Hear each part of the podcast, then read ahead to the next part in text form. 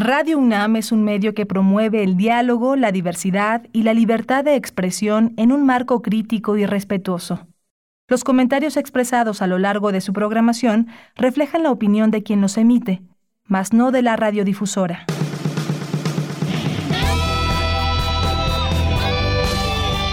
Prisma RU. Relatamos al mundo.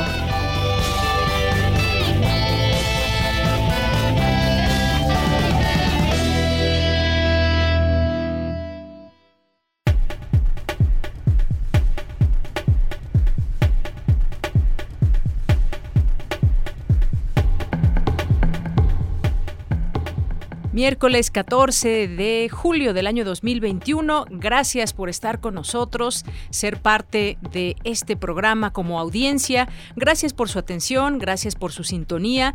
Estamos aquí transmitiendo para todos ustedes desde Radio UNAM en sus frecuencias 860 de AM y 96.1 de FM. Pero también nos escuchan en www.radio.unam.mx y ahí a través de nuestra página de internet podemos llegar a cualquier parte del mundo. Háganse presentes a través de nuestras redes sociales en arroba PrismaRU en Twitter y PrismaRU en Facebook. Ahí déjenos llegar todos sus mensajes, preguntas, dudas, lo que quieran. Ahí con gusto estamos atentos.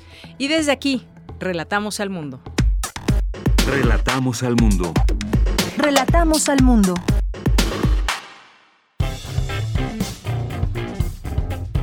Campus RU. Vamos con Dulce García. Advierte académica que el consumo de opioides se ha extendido a todo el territorio nacional. Adelante, Dulce. Deyanira, muy buenas tardes a ti al auditorio de Prisma RU. El consumo de opioides en el mundo y en México no solamente está relacionado con un posible desarrollo de dependencia, sino también con las complicaciones médicas que de ello resulten. México tiene un papel importante en dicha situación, Deyanira, por ser productor de dichas sustancias, que en un principio se usaron por la necesidad de contar con morfina para cuidar heridas de guerra, pero que con el paso del tiempo, para los años 70 específicamente, comenzó a haber un aumento en el consumo de opioides en poblaciones penitenciarias. Hoy nuestro país es catalogado como uno de los principales productores de opio en el mundo. De acuerdo con la última encuesta nacional de adicciones, antes el consumo de opioides en nuestro país solo se daba en los estados de la frontera norte, pero hoy se ha extendido a todo el territorio nacional, según lo advirtió la doctora María Elena Medina Mora, directora de la Facultad de Psicología de la UNAM. También vemos que en centros de tratamiento eh, tenemos mucha variación en, la proporción de personas que entran y que utilizan la sustancia, pero vemos también muy claramente que ya no nada más son los estados este, fronterizos o los estados en el norte, cuando tenemos introducción del consumo ya en otros estados como Puebla, Oaxaca, Guerrero, pero sigue habiendo pues este mayor eh, impacto de la, de la frontera la académica dijo que esta situación está afectando también a las mujeres, quienes atraviesan por condiciones especiales de consumo. El consumo eh, en ellas, aunque se inician más tardíamente de los hombres, cuando han iniciado aumentan la tasa de consumo y este aumento es más rápido en ellas que en los hombres y pues todo este problema que tenemos de las mujeres que eh, pues que son de alguna manera introducidas en el consumo, pero también, también en el tráfico y que tenemos que tener políticas públicas especiales para ellas. De Yanira, auditorio de Prisma RU, la doctora Medina Mora dijo que los países de mayor consumo son los que tienen un nivel de desarrollo más alto, pero que en contraste países como México presentan también altos índices de consumo en zonas de mayor desventaja económica, por lo cual advirtió que en la creación de políticas públicas para atender dicha situación se debe considerar que dentro de los países hay variaciones y que las condiciones de vulnerabilidad de las poblaciones hacen más propensos al consumo a unos países que a otros. Este es el reporte. Muy buenas tardes. Hoy iniciamos un serial de nuestra compañera Cindy Pérez Ramírez que aborda uno de los artefactos más divertidos que todos tuvimos, el juguete y el museo que se dedica a abordar la cultura popular mexicana a través de ellos. Adelante. El juego es más viejo que la cultura. Los animales juegan lo mismo que los hombres, sin embargo el ser humano juega y sabe que lo hace. Cuando somos niños podemos inventar lo que queramos. No nos preocupamos de si al final funciona, porque todo ello es parte de nuestra imaginación. Como dice el historiador y filósofo Johann Huizinga, riendo el ser humano es feliz y siendo feliz es más fácil poder superar las situaciones negativas de la vida. Todo esto lo sabe muy bien el arquitecto Roberto Shimizu, quien desde hace más de 50 años se ha dedicado a resguardar miles de objetos que representan la libertad lúdica. En lo que anteriormente fue un edificio de departamentos, hoy es el Museo del Juguete Antiguo México. Papás llegaron en el 29 de Japón. Primero llegaron a Mazatlán, pero el calor le cayó mal a mi mamá y en el 38 se vinieron a México, a la Ciudad de México y cayeron aquí a la colonia Doctores. Ahí pusieron ellos un negocio que era una dulcería, papelería, tienda de barrio, ¿no? Y vendían juguetes en la época navideña. Aquí a la vuelta en Niño Perdido, ahí nací yo. Y desde chico tuve esa inquietud por guardar cosas. Y esto lo alentaba mucho mis papás que decían, bueno, pues estás guardando parte de la historia de México y y me apoyaron en todo. Entonces este, yo iba a la tienda y sacaba cosas y las guardaba en cajas y, se iba a la bodega. Jamás pensé en que esto iba a ser algún día un museo, pero un día llegué a, a la bodega y vi tantas cajas y dije, colección en tu casa no sirve para nada. Colección que no se comparte está muerta. Recorrer las seis salas del museo es adentrarse a una parte de nuestra memoria que a veces nos empeñamos en silenciar nuestra infancia, porque si algo nos une a todos es el juguete, la muñeca Barbie, la Lili Ledy, los cochecitos, los luchadores, los Me Alegría y aquellos que se han logrado rescatar de tianguis, mercados de pulgas y anticuarios, muchas de ellas piezas únicas de gran relevancia en la vida de los mexicanos. Las figuras son el resumen y la evolución del juguete popular mexicano, aunque también encontramos de varios países del mundo, destacando Japón, Alemania, España, Inglaterra, Estados Unidos, entre muchos otros. Yo le llamo a esto, es un, archivo de historia de México en objetos. Y hay archivos en documentos, en impresos, son una acumulación, un cúmulo de pensamientos, pero que ya tienen una ideología del, del, que lo escribió, ¿no? En esos tiempos el input que teníamos era un juguete para todo el año, porque era con amigos, este, con tu familia, este, tus papás, todos esos recuerdos que forman la memoria. El juguete o el objeto que ves aquí es el password para abrir esa neurona, ese archivo que tenías ya olvidado. Te remonta a otro archivo que es tu abuelo, a otro que es la vivienda, a otro que eran tus amigos hasta el envidioso se recuerda, ¿no? Entonces, poco a poco eso lo fui entendiendo que abrir un museo y compartir es la misión de cualquier colección. ¿Qué hace al Museo del Juguete Antiguo México un espacio para reforzar la interacción entre generaciones? ¿Cómo entendemos la cultura popular mexicana? Esta y otras dudas las resolveremos el día de mañana en la segunda entrega de este serial, Yoyos, Valeros y Patines, del Mujam al Mundo. Para Radio UNAM, Cindy Pérez Ramírez. Relatamos al mundo. Relatamos al mundo. Porque tu opinión es importante, síguenos en nuestras redes sociales, en Facebook como Prisma RU y en Twitter como arroba PrismaRU. Con el doctor Dante Pérez Méndez.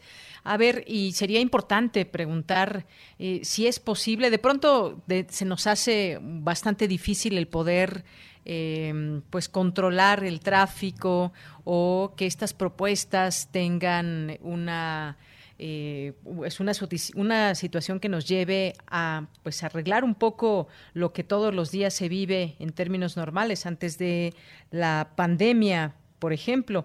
Así que, pues vamos a platicar. Ya está en la línea telefónica el doctor Dante Pérez Méndez, que es doctorado en Ciencia e Ingeniería de la Computación e investigador de investigaciones en matemáticas aplicadas y en sistemas en este instituto. Así que le damos la bienvenida a este espacio. Doctor Dante, bienvenido, muy buenas tardes. Hola, muy buenas tardes, ¿qué tal?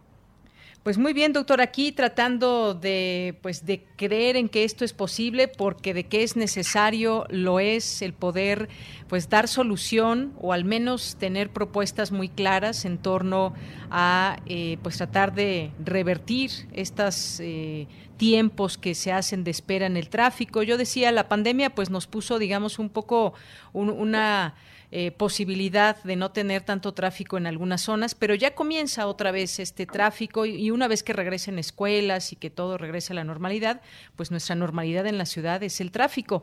Y hay una propuesta de parte de ustedes ahí en el IMAS, en el Centro de Ciencias de la Complejidad también, y que es pues un desafío a la vez que una propuesta que pues se enfrentan en muchas ciudades y en una de ellas es la Ciudad de México. Platíqueme de este de esta propuesta que tienen para reducir 40% el tráfico en horas pico.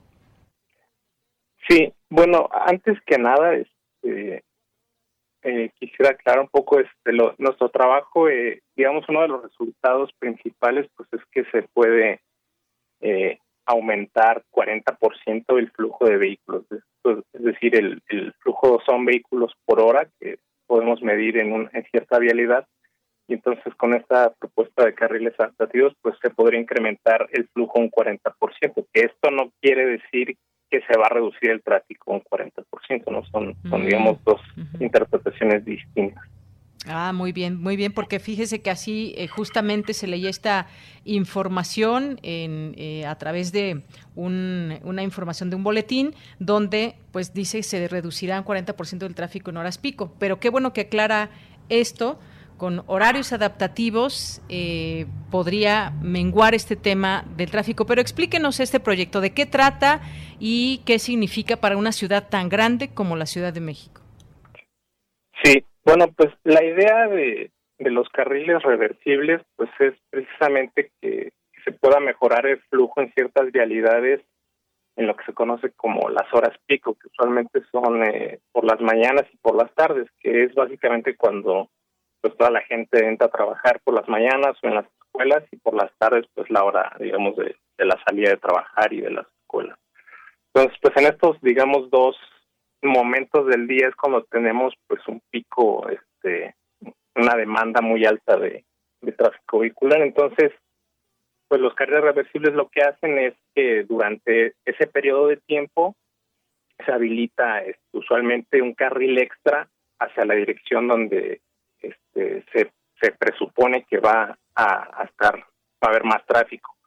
Con esto lo que se logra pues es que el flujo hacia esa dirección, a la, hacia donde hay más tráfico, pues se mejore de cierta manera. Entonces también pues lo que se asume es que el flujo en la dirección contraria pues es, va a ser menor. Entonces lo que nosotros quisimos estudiar fue este queríamos ver si si eso si eso lo podríamos mejorar eh, para que en lugar de que el carril reversible funcionará en un horario fijo, en esta hora pico, digamos, de, pongámosle un ejemplo, de 8 a 10 de la mañana, que si en lugar de que funcionara, eh, eh, digamos, fijo, podríamos nosotros hacerlo adaptativo. Quiere decir que fuera adaptativo, que, que este carril, esto lo hicimos con simulaciones computacionales, que en lugar de que de, digamos, de 8 a 10 o de 8 a 11 permaneciera en una sola dirección, pues esta dirección pudiera cambiar eh, de acuerdo a la demanda en tiempo real de los vehículos. Entonces, esto lo que lo que genera pues es que si si este si esto este flujo de vehículos eh, cambia durante ese periodo de tiempo, pues entonces el carril cambia de dirección y puede mejorar el flujo.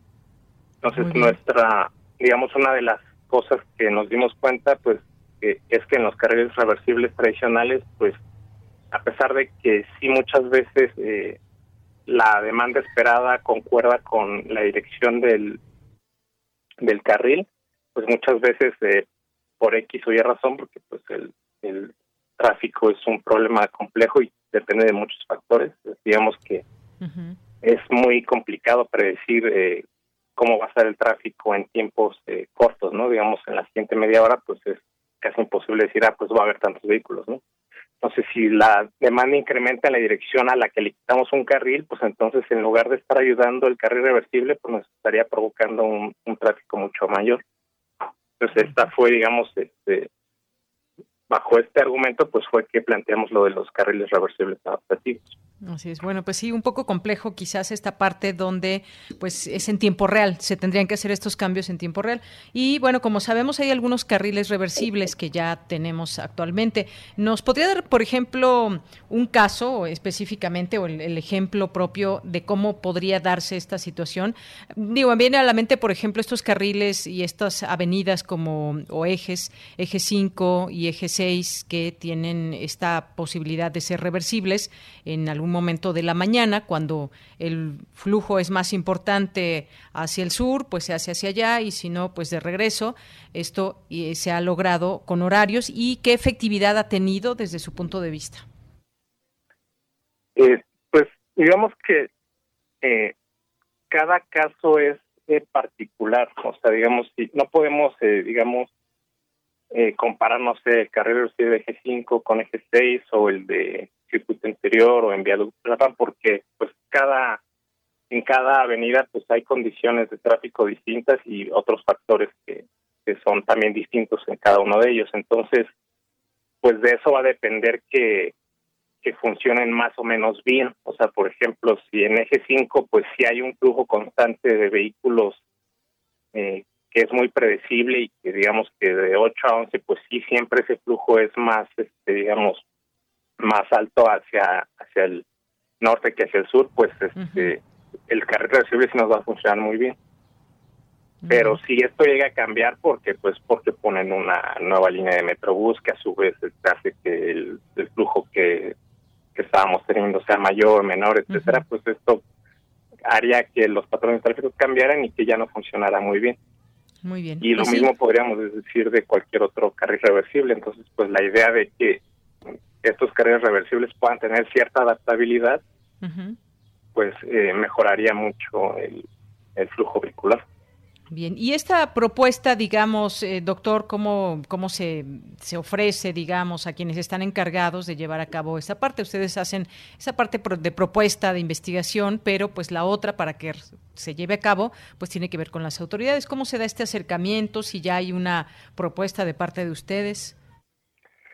Sí, mira, bueno, este, yo desde, este es parte de mi trabajo de doctorado, entonces desde que empecé con esta parte de los carriles reversibles adaptativos, pues hubo un acercamiento con, con las autoridades de tránsito para ver este, pues, si podíamos establecer alguna colaboración, compartir datos, este, tener información sobre los carriles que ya están operando, etcétera, Y este parte de eso, pues también era, digamos, es una de las partes, a veces este pues uno piensa que digamos que la parte del modelo matemático y las simulaciones es la parte más difícil, pero pues, muchas veces resulta que la parte del de la colaboración o de la implementación ya en la vida real, pues es, es incluso yo creo que más complicado porque pues están, digamos, este, hay los convenios que se tienen que hacer, este, las personas que trabajan en ellos, es, es bastante complicado, pero sí hay, digamos, interés de, de las dos partes de, de poder implementarlo,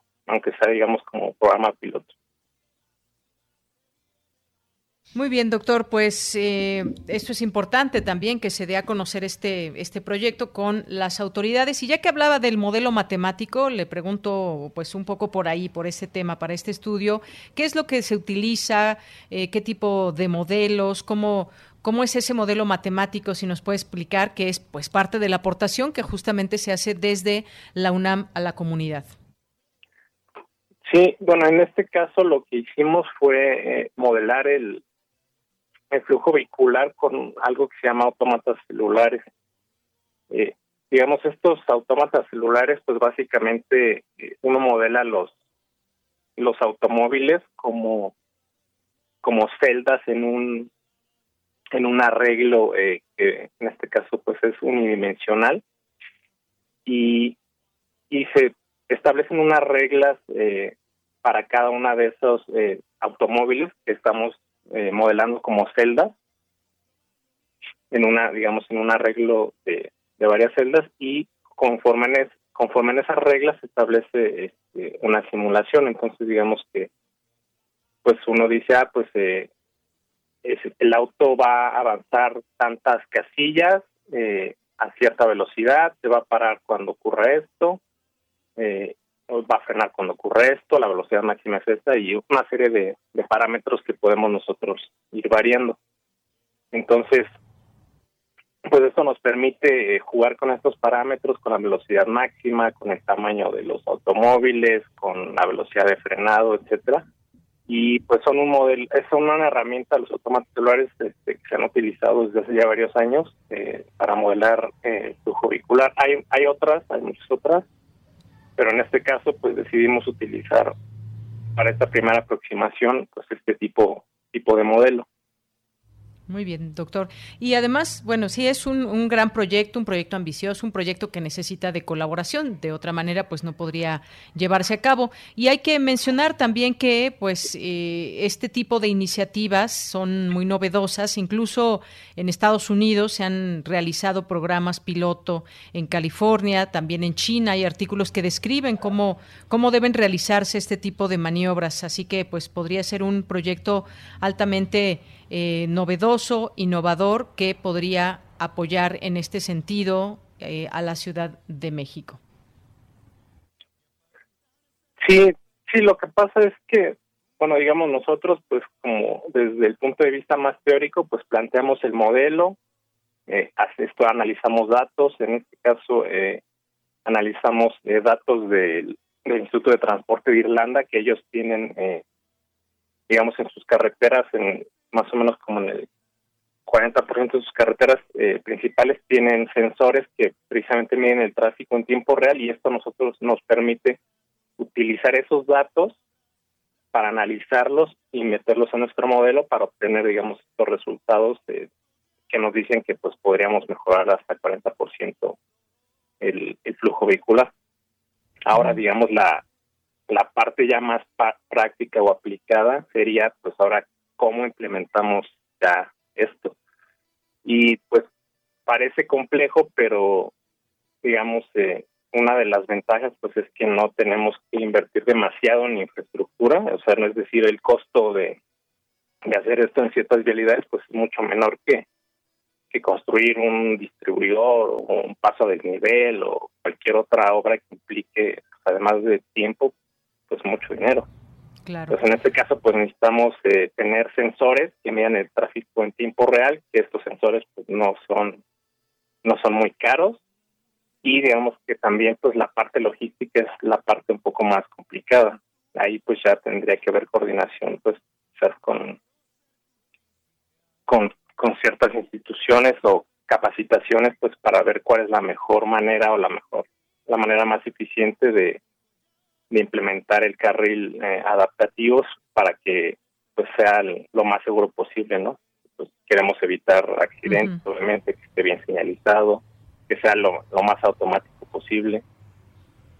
Muy bien, este doctor. Tipo de cuestiones. Bien, y entonces, bueno, pues nada más para hacer esta, esta puntualización que hacíamos eh, al inicio de la entrevista, es para mejorar el flujo vehicular más que reducir. No se reduciría en 40% el tráfico en horas pico, sino que se mejoraría ese flujo vehicular hacia dónde llevar, digamos, los autos en, en, en, momentos, en horas pico, y esto pues tendría que ayudarse de otros elementos como esto de estar en este monitoreo que, eh, que podría ser, o bueno, debe ser muy importante para saber cómo, cómo o cuál eje podría ser reversible y a qué hora y en tiempo real. Bien, pues doctor, no sé si desea agregar algo más antes de despedirnos. Eh, sí, pues bueno, nada más que este trabajo pues es en colaboración con, con mi tutor, que es Carlos Gershenson, del Instituto de Matemáticas Aplicadas, también con Mariana Lárraga del Instituto de Ingeniería y José Luis Mateos del Instituto de Física. Ellos también este, digamos, colaboraron con este trabajo. Y pues también algo importante que aclarar pues es que que si bien pues esta es digamos una una propuesta para incrementar el flujo digamos sin recurrir a, a, a nueva infraestructura pues también eh, al ser un problema complejo el tráfico pues es necesario pues no descuidar las otras áreas. Si queremos realmente reducir eh, el tráfico, pues necesitamos mejorar el transporte público, hacerlo mucho más eficiente, tener mucho más este mucho más alcance, mejorar este las las ciclovías que ya existen, que eso ya se está haciendo, pero obviamente pues hacerlo a una escala mayor y todo eso en su conjunto pues ayuda a reducir el tráfico. Claro, pues todo va en conjunto y todas estas alianzas en beneficio de la ciudadanía. Pues doctor Dante Pérez, muchas gracias por haber estado con nosotros aquí en Prisma RU de Radio UNAM. No, gracias a ti por la invitación. Hasta luego, muy buenas tardes. Fue el doctor Dante Pérez Méndez, doctorado en Ciencia e Ingeniería de la Computación e investigador del Instituto de Investigaciones en Matemáticas Aplicadas y en Sistemas, el IMAS de la UNAM. Continuamos. Porque tu opinión es importante, síguenos en nuestras redes sociales, en Facebook como Prisma RU y en Twitter como arroba PrismaRU. Relatamos al mundo. Relatamos al mundo.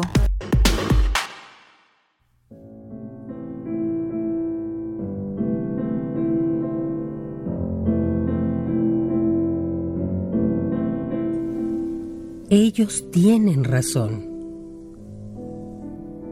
Esa felicidad, al menos con mayúscula, no existe.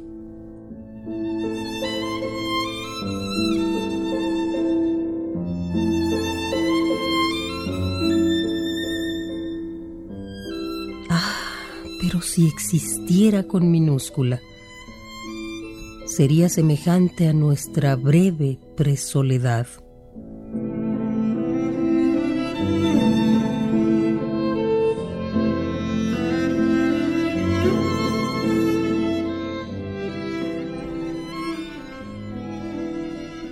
Después de la alegría viene la soledad.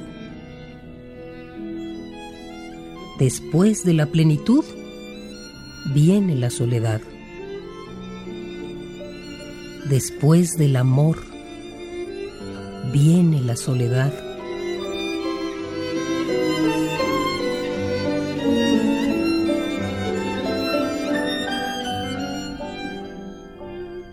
Ya sé que es una pobre deformación pero lo cierto es que en ese durable minuto uno se siente solo en el mundo,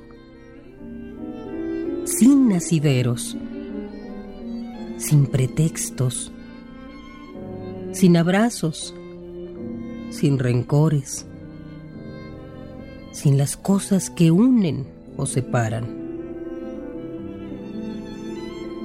Y en esa sola manera de estar solo, ni siquiera uno se apiada de uno mismo.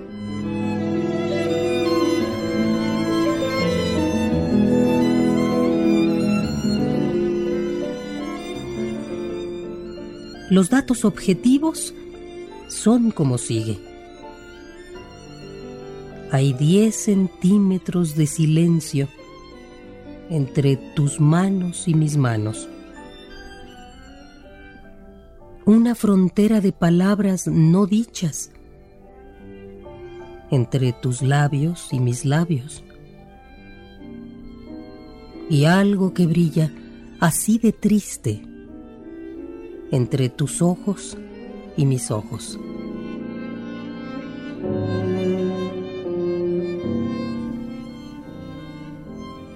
Claro que la soledad no viene sola si se mira por sobre el hombro mustio de nuestras soledades, se verá un largo y compacto imposible, un sencillo respeto por terceros o cuartos, ese percance de ser buena gente.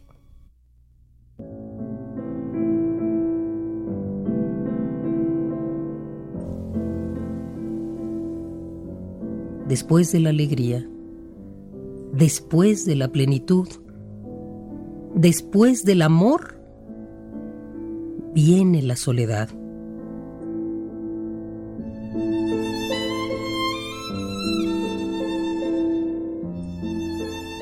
Conforme.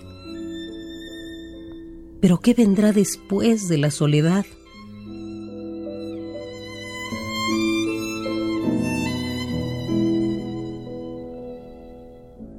A veces no me siento tan solo.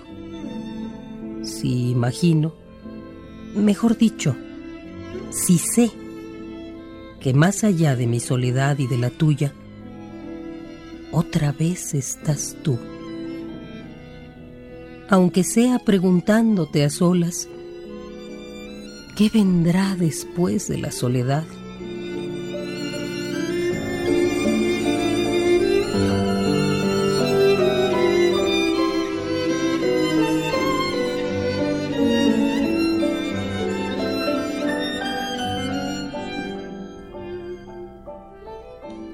Soledades. Mario Benedetti.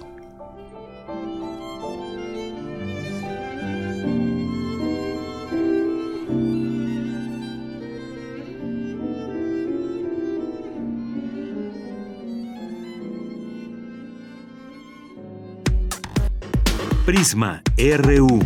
Relatamos al mundo. Bien, como ya les adelantábamos al inicio del programa, hoy estaríamos en conversación por su nuevo libro con Jesús Lemus, que nos presenta este libro Jaque a Peña Nieto y su imperio de corrupción. Y bueno, pues recordar eh, Jesús Lemus, que es eh, periodista, es escritor, pues tiene ya bastantes libros que ha estado pues en los últimos años dando a conocer desde 2013 me parece con Los Malditos pasando por Michoacán en guerra eh, Mireles el rebelde, Cara de Diablo, entre otros, ya ha ido pues eh, adentrándose a distintos temas y bueno, siempre con esta, con esta visión periodística. Así que pues te saludo con mucho gusto, Jesús Lemus, ¿cómo estás? Buenas tardes, bienvenido. Gracias, buenas tardes, mi querida Deyanira, siempre un gusto y un placer poder saludarte. Pues igualmente, el gusto es mío, Jesús Lemos. Hoy, pues mira, tengo en mis manos ya este libro, Jaque a Peña Nieto y su imperio de corrupción, que tuve oportunidad ya de leer de principio a fin. Y pues son historias de saqueos, de colusiones, de corrupción.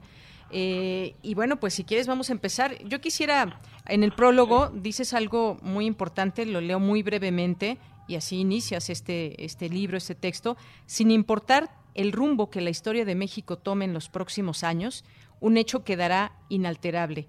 El curso de la administración del presidente Enrique Peña Nieto siempre estará marcado por el sello de la corrupción. Esta es algo con lo que inicias y de ahí te vas con toda esta historia de Peña Nieto y sus eh, y sus pues todas sus redes que se tejieron cuando fue desde que fue gobernador hasta presidente de México y desde antes de que fuera gobernador Jesús pues platíquenos inícianos un poco en este libro para ir comentando algunos temas en, en particular. Claro que sí muchas gracias doña Nira pues se trata de eh, escribir este libro bueno escribí este libro con la intención de contextualizar a la gente sobre el imperio de corrupción que prevaleció en la administración del presidente Peña Nieto y a la que tanto hace referencia todos los días el presidente López Obrador cuando habla de los conservadores y de cómo saquearon el país. Eh, concretamente en esta historia, mi querida Deyanira, eh, abordo eh, lo que no se ha dicho también, o sea, lo que ya se dijo de Peña Nieto, de lo que saqueó, pues también abordo de lo que no se ha dicho. Y me doy a la tarea de hacer una biografía no autorizada del personaje este que llegó a, a gobernar México, eh, pues bajo la visión prácticamente de un reinado, pero de un reinado de corrupción, porque terminó por entregar la riqueza nacional pues a las empresas extranjeras, a grandes potentados económicos mexicanos, y con ello despojó a muchos, a cientos, a decenas de, decenas de cientos de pueblos que fueron arrebatados de sus recursos naturales, principalmente pues, el petróleo, las minas, eh, el gas, los bosques, incluso el agua. Entonces aquí, aquí voy haciendo de Yanira una, eh, una historia, voy hilvanando poco a poco la historia para darle a la gente no nada más el contexto del conocimiento de la corrupción que nos, que nos legaron, sino también establecer qué fue lo que motivó a estos personajes que gobernaron el país en el gobierno de Peña Nieto, concretamente hablo de su séquito de colaboradores, para que se despojara de esa forma tan terrible la riqueza de los mexicanos. Así es, Jesús, porque estamos hablando de distintos temas y de distintos despojos de tierras, el tema del agua que platicas aquí también. Y bueno, comienzas efectivamente haciendo una, una biografía de este personaje, de este expresidente, en tu primer capítulo, que lo titulas como El Principito, y pues desde que inició la vida de él, que pues en algún momento llegó al hospital, llegó al hospital declarado pues con como pues un niño que ya estaba muerto y, sin embargo pues lo revivieron eh, ahí en el hospital. Traía un problema muy fuerte que pues lo estaba llevando hacia, hacia la muerte, lo reviven y bueno, vas platicando quién era este niño, cómo se desarrolló, cómo fue su niñez de Peña Nieto, eh, cuando pues comenzó ya la escuela y demás. Y ya cuando va encarrerado, pues hay distintos nombres de los cuales platicas y que han sido parte importante para que lleve a cabo todas estas, eh, estas redes de corrupción, eh, desde el hecho de pagar lealtades, hay nombres que nos dicen mucho, como el de David López, como el de Arturo Montiel Rojas, que pues prácticamente le heredó el cargo en la gubernatura, el grupo Atlacomulco también. Nos hablas de distintos personajes y qué hicieron cada uno de ellos en, en, a lo largo de, no solamente de los seis años, diría, pues a lo largo de, de toda la historia política de Peña Nieto. Exacto, mi querida Deyanira. Creo que para contar la historia, para poder entender cómo es que el presidente Enrique Peña Nieto fue el que más sumió al, al país en esa etapa oscura de, de corrupción, tendremos que atenernos a la historia personal del personaje, por supuesto.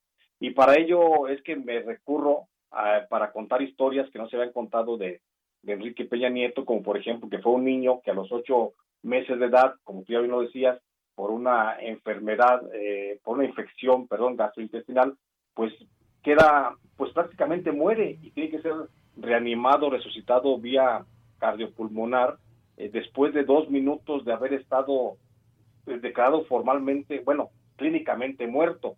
Entonces, de ahí comienzo esa historia porque a mí me, me, parece muy importante cómo las circunstancias de las personas son las que finalmente van moldeando eh, nuestra personalidad y en este caso no fue la excepción. Incluso el entorno familiar que rodeó al niño Enrique Peña Nieto fue fundamental para que su conciencia se cimentara no, nada más como una aspiración el ser presidente de la República, sino como una necesidad, porque logro establecer un perfil clínico eh, patológico, si quieres, de su, de su forma de pensar, de que establece que es las condiciones que prevalecieron en su entorno familiar, eh, donde nunca careció de nada, donde siempre estuvo alimentando su capacidad intelectual, alimentando su ego, por supuesto, lo convierten en un ser sagaz, egocéntrico, astuto, controlador, manipulador, pero sobre todo, Deyanira, muy inteligente. Enrique Peña Nieto no es el personaje bobalicón que nos presentaron los medios de comunicación cuando no supo decir eh, los nombres de algunos autores y de algunos libros que, que impactaron en su vida. Eh, no es el personaje tonto que se tropieza y que eh, trastabilla con las manos o que tiene algunos trastabilleos también verbales, no, él es un personaje muy inteligente y lo que vimos únicamente de él fue una etapa de sus personalidades, esa de que se, se confundía con nombres y fechas a lo mejor eh, o, no podía pronunciar algunas palabras, eso nada más es un efecto de su personalidad que aflora cuando pierde el control de su entorno.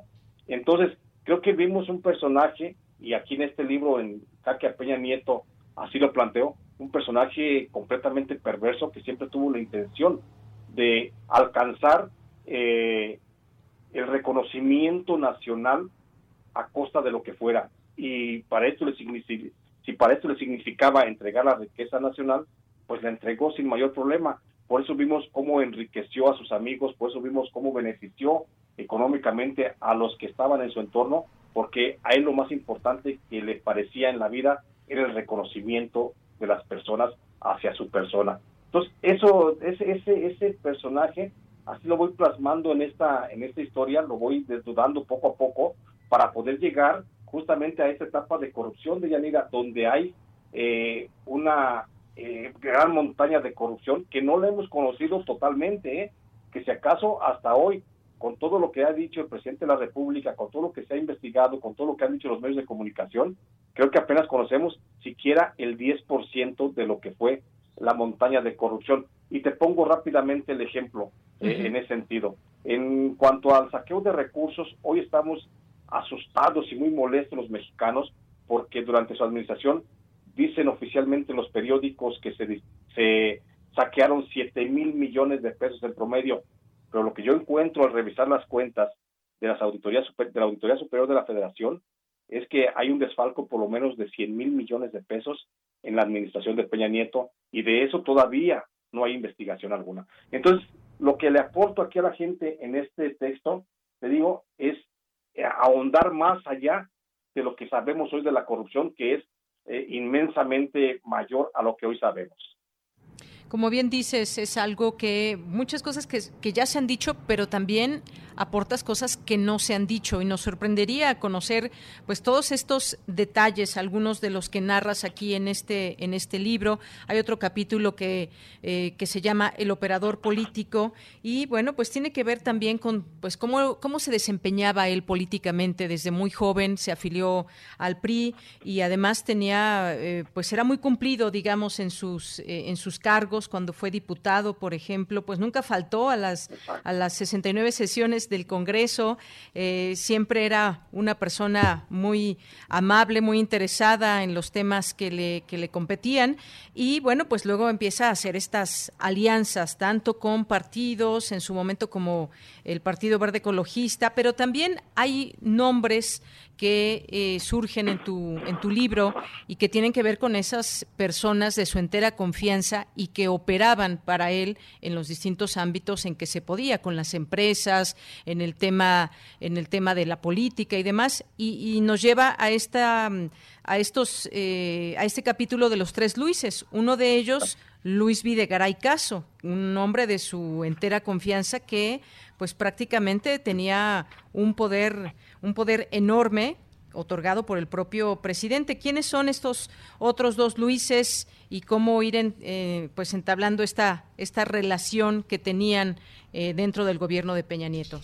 Eh, exacto, cuando Enrique Peña Nieto estuvo al frente de la administración del Estado de Michoacán, al frente del gobierno, perdón, del Estado de, México, al frente del Estado de México, él se rodea justamente de los personajes que considera más más idóneos a su proyecto de llegar a la presidencia de la República, un proyecto que ya le había sembrado en la cabeza, por supuesto, Arturo Montiel Rojas, Ignacio Pichardo Pagaza, el propio Emilio Choifet Chemor, que ya tenía contacto con él, por supuesto, ya, ya estaban en esos escarceos de llegar a la, a la presidencia, y entonces rodea de, varios personajes, pero entre ellos destacan exactamente esos tres Luises mencionas, que es Luis Videgaray Caso, que es Luis Miranda Nava y Luis Vega Aguilar, que son tres personajes a los que él les encomienda la tarea, a Luis Vega, a, perdón, a, Luis Videgaray, le encomienda la labor de contactar justamente al sector empresarial para comenzar a proponerles eh, la posibilidad de un proyecto, un proyecto nacional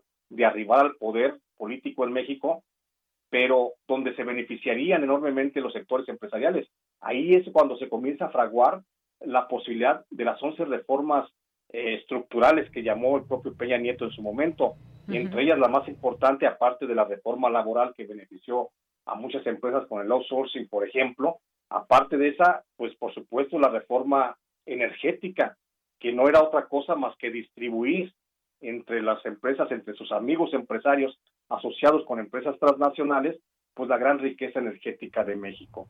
Por su parte, a Luis Vega Aguilar, pues le encomienda el financiamiento de las actividades de su campaña a través de que él es el que va a pasar a la charola a los empresarios para que aporten eh, lo necesario para financiarle esa campaña que necesitaba. Y Luis Vega Aguilar, por supuesto, es uno de los creadores, junto con, eh, con el que ya mencioné, con el que ya mencionabas, con David López Gutiérrez, es uno de los creadores de la imagen corporativa de Enrique Peña Nieto, al que lo presentan gracias al apoyo de Televisa, y de otros medios de comunicación lo presentan pues como el príncipe que va a asumir el reino, ¿no? Y le, y le crean, le confeccionan una historia principesca para que enamore a los mexicanos. Entonces esa es la labor que hace Luis Vega Aguilar. Por su parte, el otro Luis, Luis Miranda Nava, el otro Luis, él se dedica a buscar y a consolidar la imagen de, Peña Nieto en los sectores sociales no políticos, pero no empresariales, y eso es lo que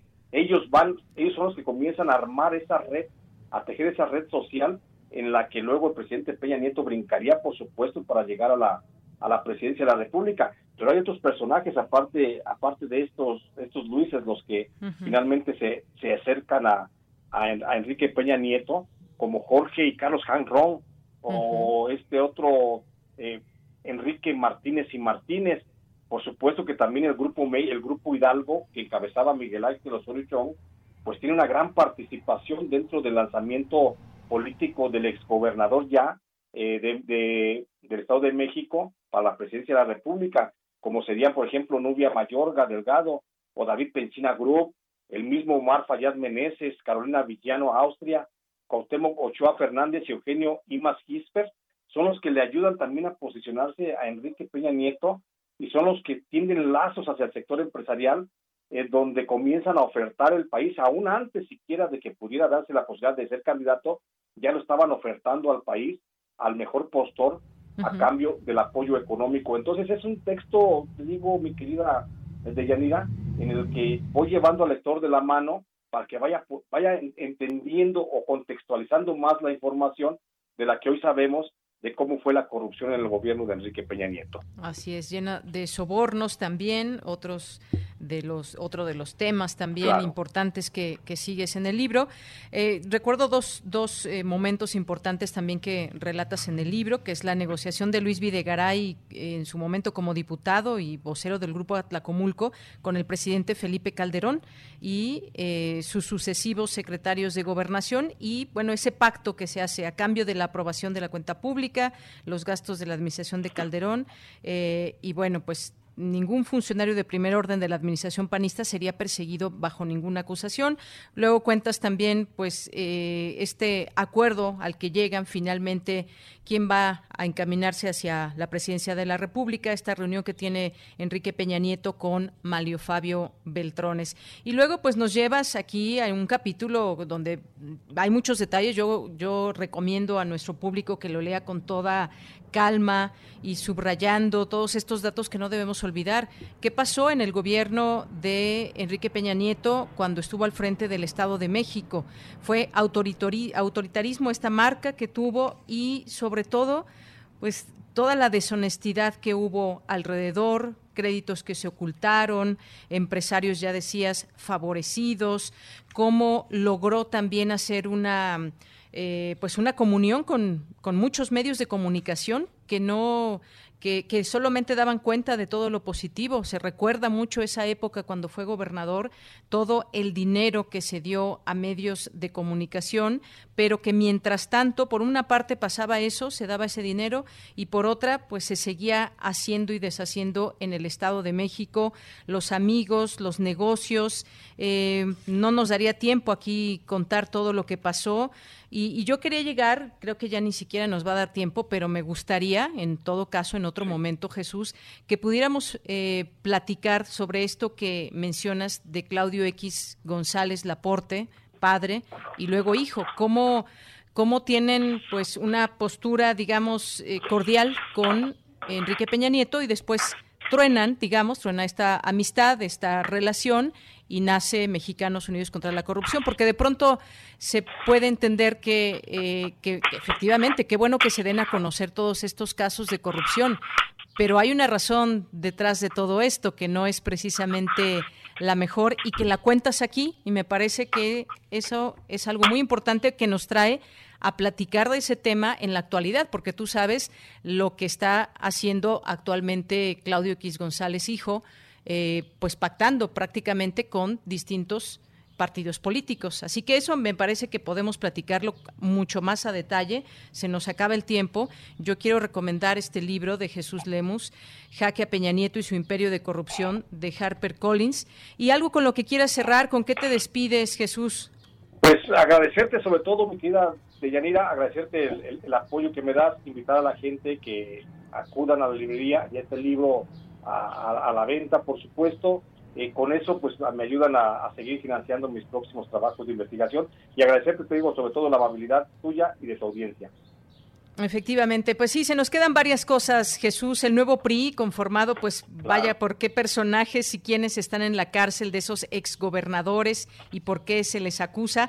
Haces un capítulo también que mencionas a la prensa, a la prensa cómplice y pues eh, también el Mexican Moment, que ya platicaremos de esto, si te parece bien, en otro momento, como parte del libro, porque es parte de lo que estás tú también dando a conocer y que revelas, pero pasándolo también a cómo entender eso hoy en nuestro presente y quienes quedan todavía con esos tentáculos quizás en algunas áreas. Si te parece bien, Jesús. Me parece perfecto, Deyanira. Yo estoy a tus órdenes. Cuando gustes, platicamos a fondo esos temas que nos quedan en el tintero, por supuesto. Claro que sí, Jesús. Por lo pronto te envío un abrazo. Gracias y muy buenas tardes. Gracias, buenas tardes. Hasta luego. Bueno, pues fue, eh, fue Jesús Lemus, periodista y escritor de este eh, libro, uno, un libro que se suma a los que ya tiene desde sus miradas periodísticas. Jaque a Peña Nieto y su imperio de corrupción de Harper Collins, se los recomendamos y ya platicaremos en otro momento de lo que, de lo que faltó, que es muy importante también. Continuamos. Porque tu opinión es importante, síguenos en nuestras redes sociales, en Facebook como Prisma RU y en Twitter como arroba PrismaRU.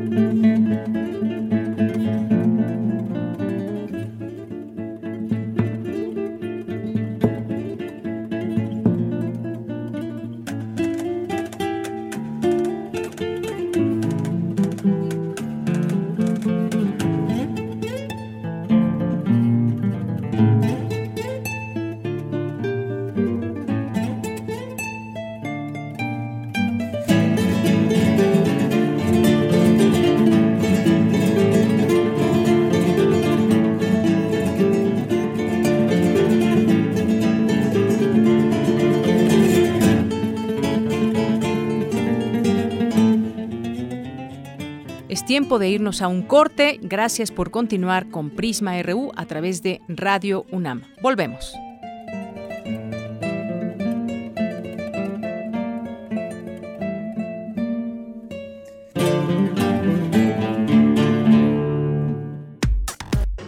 Prisma RU. Relatamos al mundo. Porque tu opinión es importante, síguenos en nuestras redes sociales, en Facebook como Prisma RU y en Twitter como arroba PrismaRU.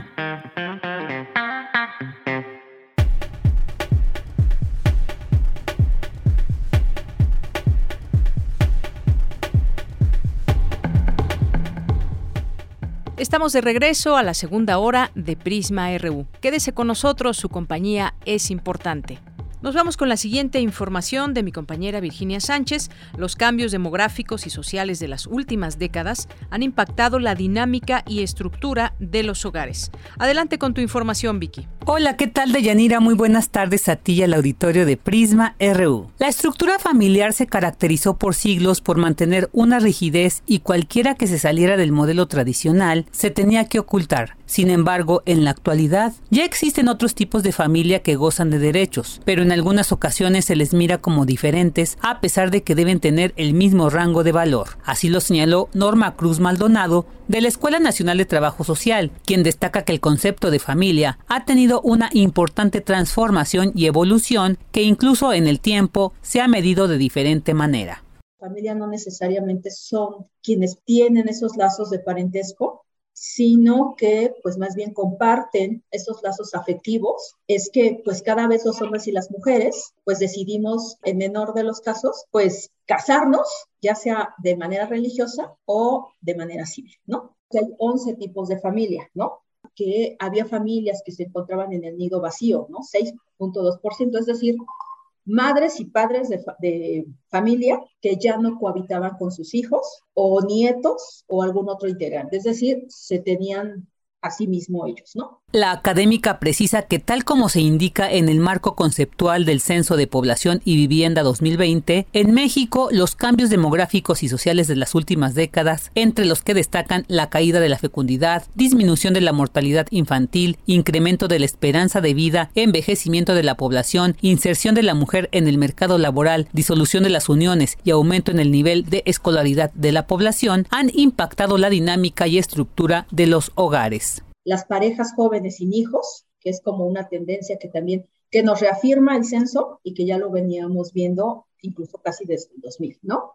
La familia reconstituida, que son esas familias de mis hijos más tus hijos y nuestros hijos, ¿no? Que pues vaya, es otro tipo de familia, la mamá sola con hijos, que pues es una estructura muy importante en nuestras, en nuestras familias mexicanas, porque pues cada vez también hay un incremento por diversas situaciones. La media de edad eh, o el promedio de edad de la población, pues ha, ha, pasado, por ejemplo, en el 2010 teníamos una mediana de población de 26 años, esta ya pasó a 29 años, ¿no? ¿Qué implica? Que prácticamente el 50% de la población es mayor a 29 años y otro porcentaje es menor a esos 29 años de edad. Cruz Maldonado enfatiza que la diversificación de las familias se está dando en muchos sentidos, por lo que corresponde a la sociedad promover la tolerancia y comprensión hacia los modelos familiares viejos y nuevos. Hasta aquí la información. Muy buenas tardes. Instalan en la UNAM el Centro de Información Galileo, que es el Sistema Europeo de Navegación Satelital Global. La información con Cristina Godínez. Buenas tardes, Deyanira. Un saludo para ti y para el auditorio de Prisma RU. La Unidad de Alta Tecnología de la Facultad de Ingeniería de la UNAM es la nueva sede del Centro de Información del Proyecto Galileo para Radionavegación y Posicionamiento Satelital de la Unión Europea en América Central y el Caribe. Este centro de información será gestionado por un consorcio de universidades como la UNAM y la Universidad Politécnica de Madrid, así como diversos socios industriales. José Alberto Ramírez Aguilar, de la Facultad de Ingeniería, dijo que el inicio de operaciones representa una gran responsabilidad y compromiso. Todo el equipo de la UNAM, de la Facultad de Ingeniería y desde luego de nuestro centro de capacitación en Querétaro está más que puesto desde un principio eh, para aportar eh, en, este, en este sistema súper interesante Galileo de navegación por satélite y pues estamos abiertos a a los nuevos retos que vengan derivados de todo este proyecto. En tanto, María Mota Rodrigo, de Telespacio Ibérica y coordinadora del Centro de Información Galileo para México, Centroamérica y el Caribe, expresó que el también conocido como GPS europeo es el primero en su tipo en ser manejado por civiles y cuenta con una flota de 26 satélites en órbita que ofrece sus servicios en todo el mundo. El funcionamiento es, es, igual que el GPS de, eh, que conocéis, el sistema estadounidense. De hecho, eh, Galileo y el GPS son interoperables, es decir, que va a haber receptores en el mercado que van a poder recibir tanto la señal de Galileo como la señal de GPS, incluso combinarlos. Si, si pierden de la línea de vista de algún satélite GPS, poder utilizarla de alguno de Galileo. Cuanto más satélites en vista tienes, mejores son las precisiones que las prestaciones que te dan los, los, los GNS, los sistemas de navegación por satélites. De Yanira, este centro está ubicado en la Ciudad de México y tiene instalaciones de formación en Querétaro y en la unidad de alta tecnología. Este es mi reporte. Buenas tardes. Hoy en Sustenta, nuestro compañero Daniel Olivares nos hablará acerca de la relación entre la escasez del agua y las construcciones urbanas. Adelante.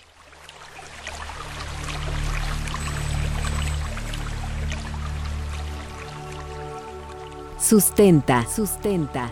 Innovación universitaria en pro del medio ambiente.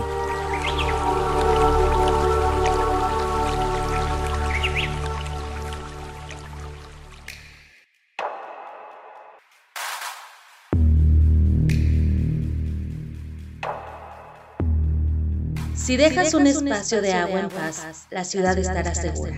Si le dejas este espacio a la naturaleza, el agua y la ciudad estarán en armonía. Con Yang Yu.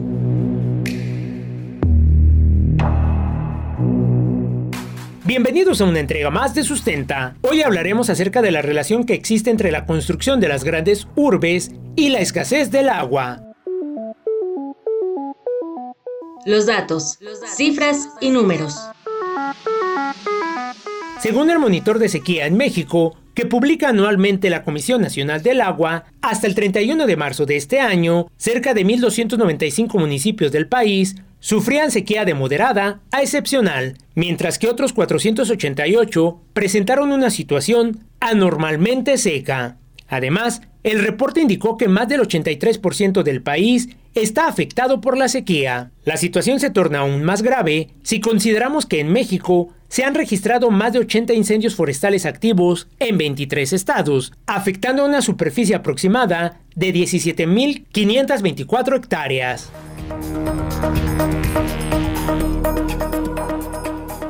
Ante esta situación, el doctor Peter Krieger, doctor en Historia del Arte por la Universidad de Hamburgo e investigador del Instituto de Investigaciones Estéticas de la UNAM, ha desarrollado un estudio ambiental urbano a raíz de la pandemia de COVID-19 y la escasez de agua que enfrenta nuestro país y particularmente la Ciudad de México planteando un cambio de visión hacia la sustentabilidad en las grandes urbes. Escuchamos al doctor Peter Krieger quien nos explica cómo ha afectado la falta del vital líquido en la Ciudad de México.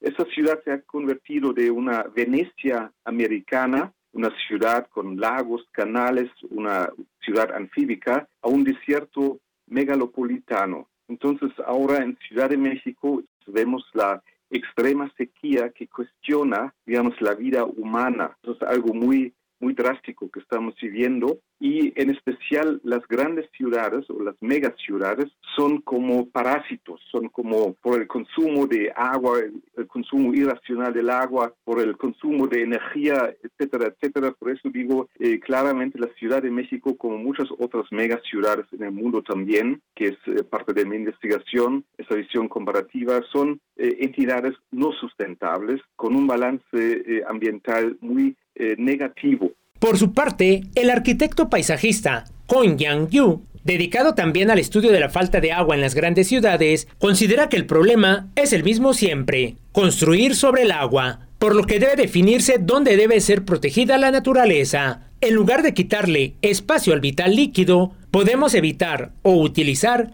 espacios tan sensibles para la naturaleza. Así, las obras realizadas por las constructoras representan un problema grave para la absorción del agua. Así lo considera el doctor Peter Krieger. Cada vez más el poder de las empresas inmobiliarias y las empresas constructoras eh, determina la producción urbana, entonces cada espacio libre se ve como sellado por proyectos inmobiliarios, eh, también por vialidades, etcétera. Entonces es un gran problema porque con eso no hay espacio, no hay el suelo no puede absorber eh, las cantidades de agua y con todos los problemas relacionados con los mantos acuíferos, eh, con la inestabilidad del suelo, etcétera. Entonces quiero llamar eh, la atención a este, este problema. La pandemia de la COVID-19 ha puesto en la mesa de debate muchos temas que necesitan atención inmediata, como la escasez del agua y la falta de acciones para hacer frente al cambio climático y el calentamiento global. Escuchemos al doctor Krieger. Pero ahora con la pandemia, regresando al marco eh, de, eh, epistémico de esta investigación, la pandemia se cuestionan muchas cosas, nuestra, etcétera, nuestro manejo eh, de los recursos, basura, etcétera. Entonces, ¿por qué no arriesgar un cambio drástico y promover y fomentar un debate colectivo sobre cómo cambiar la condición ambiental de la ciudad. Como ya lo escuchamos, el doctor Peter Krieger pone en la mesa de debate y de acción inmediata un cambio drástico en la planeación y construcción de las grandes urbes. En la próxima entrega de Sustenta, conoceremos la propuesta del doctor Krieger, La ciudad es esponja. Para Radio UNAM, Daniel Olivares Aranda.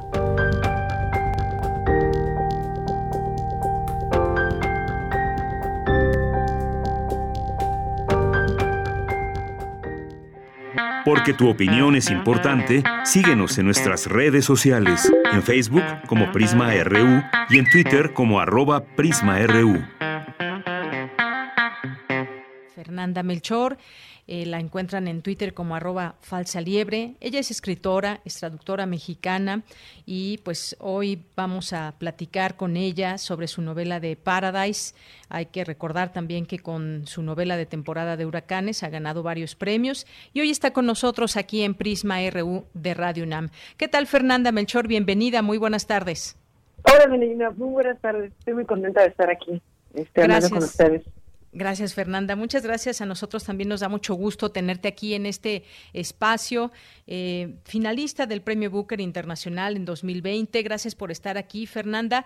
Pues hoy nos trae a platicar contigo en esta ocasión Paradise, un libro que a través de sus personajes nos lleva por distintos caminos, nos muestra esa realidad que hoy vemos, eh, pues cada vez más que nunca, por ejemplo, esto que platicas de un fraccionamiento exclusivo donde se sitúa esta historia, que de pronto pues, son como fortalezas donde se cuida al que tiene posibilidad de vivir ahí. Y bueno, muestras la vida que puede llevar un inquilino, pero también por la otra muestras en ese mismo fraccionamiento habitan personas que viven una realidad completamente distinta. ¿Qué es lo que nos quieres mostrar con este libro, Fernanda? Sí, muchas gracias. Bueno, eh, yo quería con este libro demostrar un poco como la facilidad eh, con la que el deseo se puede convertir en violencia, ¿no? Se puede convertir en, en obsesión. Y lo hago siguiendo la historia de dos adolescentes, dos muchachos bastante jóvenes, que como tú bien dices, eh, tienen relación con este fraccionamiento de lujo. Estas urbanizaciones que, pues yo creo que a lo largo de todo nuestro México hemos visto crecer ahora con, con, con gran velocidad, ¿no? Estas comunidades totalmente cerradas al exterior que en un afán de protegerse de la violencia que son en nuestro país, pues bueno, se van se van volviendo eh, cerradas, este, se van protegiendo hacia adentro. Y yo quería un poco hablar de cómo esta violencia que a menudo asociamos, eh, eh, digamos, a la pobreza o a la miseria, en realidad es, es, más bien una condición humana que puede emerger en cualquier lugar, ¿no? Y, y en el caso de Paradise, de este fraccionamiento este, eh, con alberca, ¿no? Este, este, este sitio paradisiaco, como su mismo nombre. En el caso de Paradise, pues, pues lo vemos en torno a un personaje llamado Franco Andrade, ¿no? Que es un muchacho, pues privilegiado, ¿no? Un muchacho al que nunca le ha hecho falta nada, eh, digamos, en un país clasista y racista como el nuestro, es un muchacho rubio de hojas azules, es decir, eh, que parece tenerlo todo y que sin embargo en su corazón va albergando una, una obsesión por su vecina. Se enamora de su vecina, que es una mujer muy, muy guapa, y, y bueno, este, este enamoramiento, esta infatuación se va convirtiendo en una obsesión que va tomando derroteros, pues bueno, eh, bastante escabrosos, ¿no? Y todo esto en compañía de eh, un aliado que le encuentra en el camino, ¿no? Este, un aliado un poco renuente, porque la verdad es que esto es una amistad dispareja, ¿no? Esto es una amistad un poco por conveniencia y que se establece entre Polo, que es un muchacho que trabaja de jardinero en este fraccionamiento y que, bueno, él proviene de un pueblo que está del otro lado del río, que es todo lo contrario a Paradise, ¿no? Es un, es un pues una comunidad pequeña que ha sido invadida por el narco, ¿no? Como desgraciadamente tantas eh, pequeñas comunidades en nuestro país que podrían ser en Veracruz, podrían ser en Guerrero, en Coahuila, en Zacatecas, es decir, eh, eh, Polo, eh, a, pesar de llevar una vida como de marginación, de alguna manera él también encuentra en las fantasías que comparte con Franco, encuentra una manera de escapar a la situación que le, que le agobia. Bien, pues esto es parte de lo que nos puedes platicar que podemos hallar en, en Paradise, este eh, sitio que además pues nos llevas a conocer con, con eh, cada uno de los personajes, esto que ya mencionabas tú, la obsesión de uno de ellos, de, de, Franco, y hasta dónde puede llegar esa obsesión. Y algo que decías hace un momento, Fernanda, que no es solo la pobreza la que nos lleva a ejercer esa eh, violencia y bueno, pues también nos llevas a conocer otros personajes, como bien dices, hay una comunidad cercana a este paraíso, a este paradise, a este fraccionamiento, donde se desenvuelven una suerte también de historias ligadas ya al crimen organizado y todo lo que puede suceder en lugares eh, pequeños que están tomados por el narcotráfico. Es decir, también muestras esta parte de que no solo es la pobreza la que nos lleva a la violencia. Así es. Así es, creo que es algo muy importante que hay que destacar, ¿no? Eh, yo siento que con mi anterior novela, Temporada de Huracanes, que como, como bien dices, tuvo, tuvo una gran popularidad y, una muy buena recepción del público, de la crítica, yo siento que eh, en esta novela, bueno, yo abordé como las condiciones de miseria espiritual que perpetúan la violencia en nuestra sociedad, pero como los centré en una comunidad marginada, rural, de, de Veracruz, de la zona cañera, yo siento que se entendió un poco como, como hacer esta equivalencia entre entre miseria y entre pobreza y violencia, ¿no? Entonces quise como expandir un poco más para hablar de la violencia como una posibilidad humana, ¿no? No solo algo que, que se produce por, por las condiciones, este, digamos, eh, paupérrimas en las que algunas personas viven, sino que se trata de algo más, ¿no? Y, y sobre todo cómo esta violencia se articula en torno al deseo, a la mirada masculina sobre las mujeres, ¿no? A, a, a cómo eh, se nos educa para considerarnos a las mujeres como meros objetos, ya sea de, satisfacción o de frustración, y cómo esta mirada eh, de alguna manera actúa en personajes como Franco, que, que bueno, es un poco patológica en este caso, ¿no? O como Polo, que es un poco más, digamos, normal, pero aún así pasa por esta violencia, pasa por esta este deseo de dominación tan fuerte, ¿no? Efectivamente, y estos personajes que de verdad nos van atrapando para llegar hasta el final de esta de esta novela. En el caso de Polo que ya mencionabas, este joven adolescente que es jardinero en este sitio y que lo único lo único que busca es es libertad, es liberarse de ese de esos lazos de violencia que ejerce su propia madre y cómo pues eh, es, eh, tiene un trabajo del que no está a gusto, que todo su salario se lo queda a su mamá y entonces son personajes además pues muy de muy de la vida real también. Qué significa estar en un lugar de estos donde el clima además es un, un clima bastante caluroso eh, pues eh, en estos lugares donde pues está todo el tiempo el aire acondicionado, pero su casa pues bueno, apenas si cuenta con un ventilador. Nos vas entrelazando esas distintas historias que nos hacen pues eh, identificar muy bien a esos personajes en la vida real. Claro, era, era, era como la intención, ¿no? Sí, creo que siempre he sido una escritora que, a, quien le, le importa eh, escribir desde el presente, ¿no? Eh, e-, es cierto que mm, la literatura no necesariamente tiene que ser el espejo de la realidad, pero yo en mi quehacer, eh, tal vez es mi formación periodística, tal vez es eh, mi preocupación por estos temas que me afectan como ciudadana, por supuesto, ¿no? Y, y, y hay una, hay una, hay eh, una constante interrogación de mi parte acerca de cuáles son los mecanismos que nos hacen actuar como actuamos, ¿no? Creo que todo escritor en el fondo eh, nos constantemente estamos interrogándonos acerca de por qué pasan las cosas que pasan, ¿no? Y en el caso de un hecho violento, ¿dónde está la línea que cruzamos, ¿no? ¿Cómo, cómo se van dando estos eh, hechos? ¿Cómo, ¿Cómo tomamos las decisiones en el día a día que nos conducen a tomar una decisión terrible que va a afectar a otras familias, ¿no? ¿Cuál es el punto en el que deshumanizamos al, al prójimo, al otro, al, a nuestro vecino, a nuestro a nuestro congénere? ¿Cómo lo deshumanizamos para para hacerlo eh, simplemente un medio para nuestros fines. Creo que todas estas preguntas, eh, hay muchos escritores también mexicanos que se las están haciendo, ¿no? Antonio Ortuño se las hace, Emiliano Monge se las hace, y, y, y, pues bueno, pasa por una preocupación estética, pero por supuesto también una preocupación que está anclada en el, en el mundo real. Claro, los personajes, pero sobre todo también la vida real, porque pues de alguna manera estamos reproduciendo violencia. Aquí la pregunta quizás, Fernanda, sería, y ante este panorama, este contexto que nos toca vivir y afrontar todos los días, desde enterarnos de hechos de violencia o padecerla también muchas y cada vez más personas en este país, pero eh, reproducimos la violencia, la identificamos, la normalizamos ya, la banalizamos, la tratamos de combatir. ¿Qué, qué nos puedes decir desde tu mirada como escritora, como observadora también de la realidad? Claro, claro, y, bueno, como, como testigo directo, ¿no? Yo ahora llevo ocho años viviendo en la ciudad de Puebla, pero pues viví prácticamente hasta los 30 años, hasta el 2012 en Veracruz. Y bueno, eh, las cosas que los veracruzanos hemos tenido que, soportar en los últimos años han sido bastante, bastante rudas. No digo que en otras partes del país no lo sea, pero creo que en Veracruz eh, eh, la, la situación de la violencia alcanzó unos unos niveles que jamás había antes, jamás antes habíamos visto, ¿no?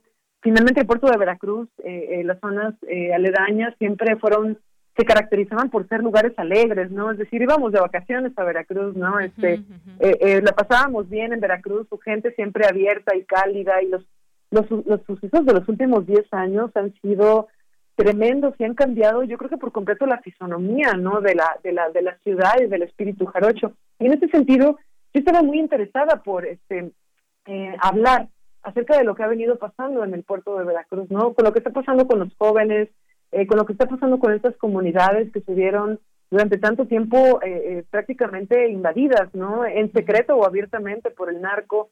Y, y no sé, e, es, es, sinceramente es algo que, que como escritora me, me interesa muchísimo mostrar, ¿no? Hay, hay, hay, una, hay una actitud de desensibilización que es normal también que estemos teniendo, ¿no? Como sociedad no podemos estar todo el tiempo alarmados. Llega un punto donde la violencia se va volviendo cotidiana, se va normalizando, como tú bien dices, ¿no? Y parte de mi programa como escritora creo que definitivamente pasa por volver a darle horror a la violencia, ¿no? Por, por, por volverla a ser asqueante de nuevo, ¿no? Que no nos sea indiferente. De ahí el lenguaje crudo que utilizo, de ahí las estructuras tan vertiginosas y los hechos tan, eh, tan, tan tan duros que muestro, ¿no? Para mí es un intento de, de un poco sacudir la conciencia del lector, sacudir mi propia conciencia, ¿no? Acercarme a estos fenómenos y abordarlos de esta manera tan tan cruda para para no olvidar y, y sobre todo para que no nos sea indiferente. Así es, este, Fernanda. Pues un, lenguaje, como bien dices, un lenguaje crudo que muestra tal cual a los personajes, cómo se relacionan, sus formas también de eh, pues de entretejerse y de identificarse también. De pronto, pues yo me hacía esta pregunta, ¿nos estamos volviendo más violentos eh, al normalizar todo esto eh, con nuestra actitud también? ¿qué, ¿Qué estamos haciendo ante una sociedad que padece de esa violencia? Que de pronto sí nos decimos, decimos queremos terminar con ella, queremos que ya no exista el narcotráfico, que ya no haya eh, violaciones, agresiones a las mujeres en general, pero ¿qué estamos haciendo desde lo personal? Quizás estas historias también nos llevan a reflexionar y, a preguntarnos eso, ¿qué estamos haciendo nosotros? ¿Nos estamos convirtiendo más violentos? Claro, claro. Fíjate que definitivamente es una pregunta que yo me hago y en, gran parte por uno no, yo siento que uno no escribe como para dar lecciones a nadie, ¿no? Pues, ni que fuera uno, ¿qué, no? Este, un, un ejemplo moral para los demás.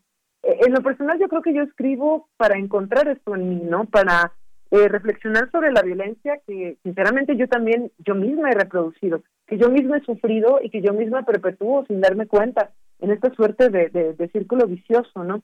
La, la violencia desafortunadamente, bueno, e, es parte de nuestra naturaleza humana, es decir, se nos fue dada como una suerte de, mm, vamos a decirlo, eh, eh, consecuencia evolutiva, ¿no?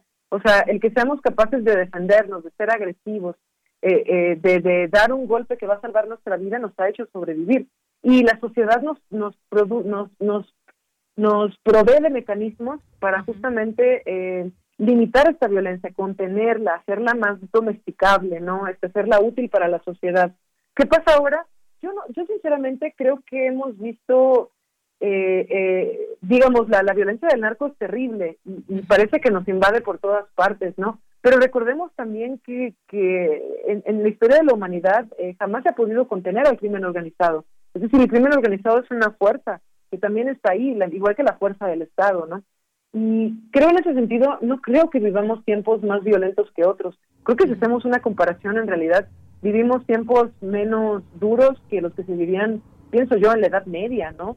O, o, en el tiempo de los aztecas, ¿no? O, o eh, eh, en ese entonces no había ninguna garantía para la vida ninguna garantía para las mujeres, ninguna garantía de justicia a veces, ¿no?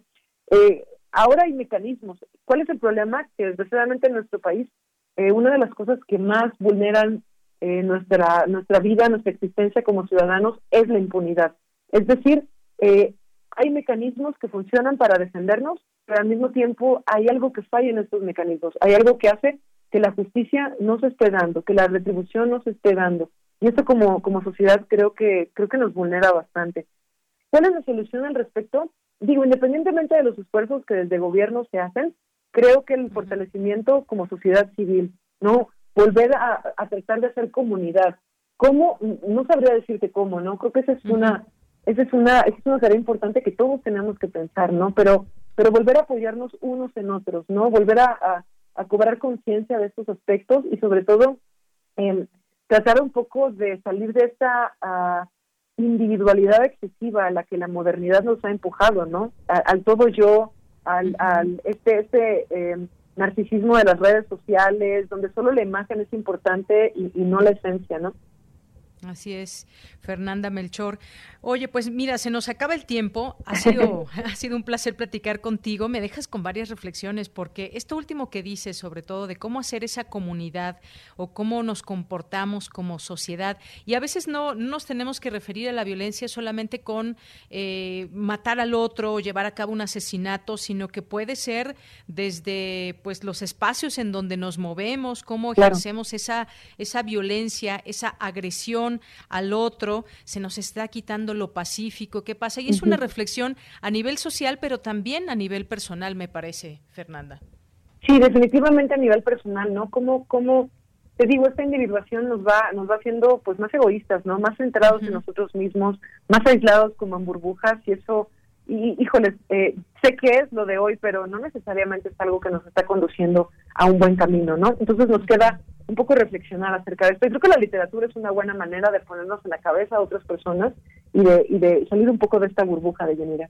Claro que sí, desde la literatura, por supuesto. Así que pues dejamos esta recomendación muy grande para todos los que nos están escuchando, esta novela tuya, Paradise, de editorial Random House, que la pueden encontrar ya en las distintas librerías o además pedirla hasta su casa de manera muy fácil, por ejemplo en Amazon. Así que pues recomendamos desde aquí esta novela. No contamos, por supuesto, el final, ya les hablamos de algunos de los personajes para que pues eh, tengan esa curiosidad y puedan saber cuál es el desenlace de esta novela. Fernanda, muchísimas gracias por estar aquí con nosotros. Te mando un abrazo. Un abrazote y un saludo a todos muy fuerte. Gracias. Gracias, hasta luego. Fernanda Melchor, eh, la pueden encontrar en Twitter como arroba falsa liebre. Ella es escritora, traductora mexicana y hoy nos presenta esta novela Paradise. Continuamos. Prisma RU. Relatamos al mundo. Porque tu opinión es importante, síguenos en nuestras redes sociales, en Facebook como Prisma RU y en Twitter como arroba PrismaRU.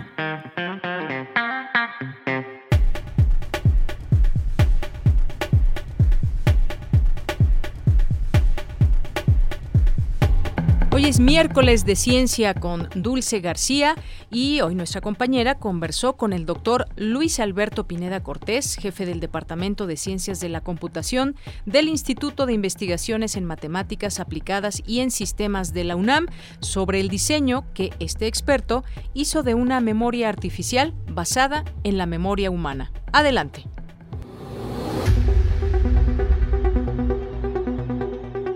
Dulce Conciencia. Ciencia.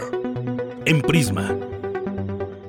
Saludo con mucho gusto al auditorio de Prisma RU. Hoy en Dulce Conciencia vamos a platicar sobre el diseño de una memoria artificial basada en la memoria de nosotros, algo que nos daba de pronto mucho miedo ver en las películas de ciencia ficción, pero que ya se está convirtiendo en una realidad. Antes de pasar a la plática con el experto que diseñó este modelo, ¿qué les parece si escuchamos un poquito de información?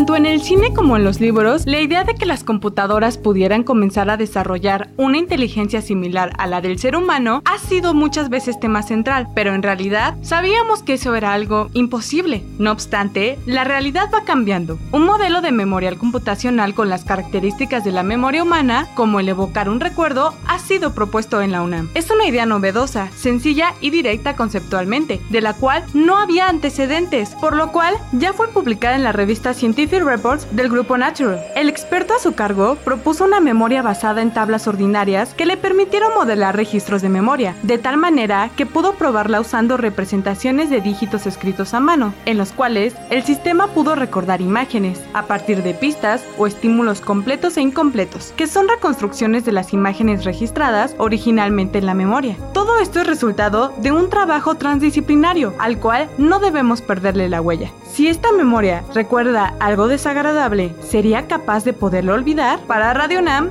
la gama.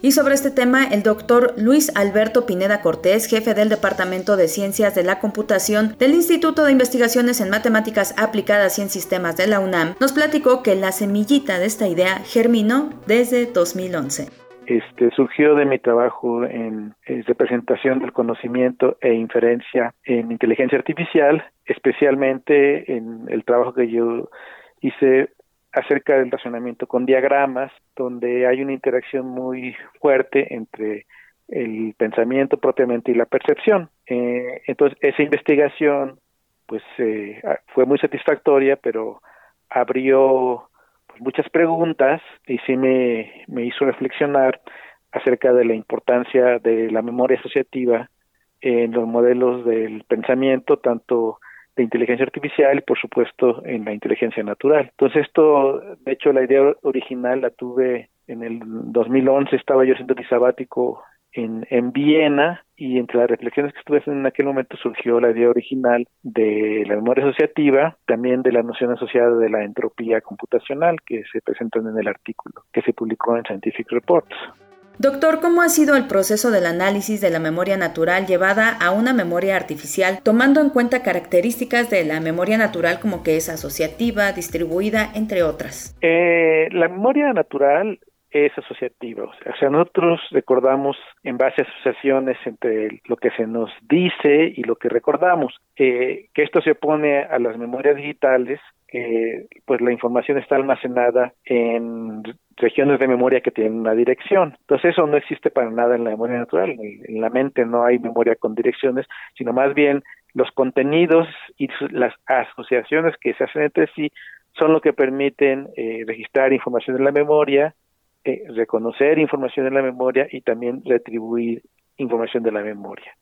Entonces, este, esto es muy fácil de imaginarlo porque cuando uno está platicando con algún amigo, pues este, la plática siempre surge sobre algún tema, que ese tema lleva a otro tema, etcétera, etcétera, esas asociaciones que hacemos es la memoria que está trabajando. Entonces es una característica muy importante de la memoria natural, que se pone a la memoria artificial eh, de manera muy general. El otro aspecto que es distribuida, pues también en la memoria artificial, en la de las computadoras ordinarias, hay regiones de memoria que están comprometidas con ciertos contenidos o con ciertos conceptos y son como regiones que están demarcadas entre sí y no se intersectan. Eso es muy conveniente en ciertas aplicaciones donde uno guarda un recuerdo como si fuera una cajonera, entonces uno va al cajón, abre el cajón, mete la fotografía, cierra el cajón y cuando lo va a recuperar pues lo aparece en inverso. Este, y los cajones entre sí no se traslapan. En cambio, en la memoria natural, pues una de las cosas que permite que, que haya asociaciones es que los recuerdos están traslapados entre sí. Entonces ese traslape, o sea, de las regiones de memoria que se traslapan son de alguna forma lo que permite que los contenidos se puedan asociar. Doctor Luis Alberto Pineda, ¿cuáles son los retos a la hora de llevar todas estas características tan detalladas de la memoria natural a una computadora? Esto pues también ha sido muy difícil modelar en las computadoras de tipo ordinario, que es otra de las características.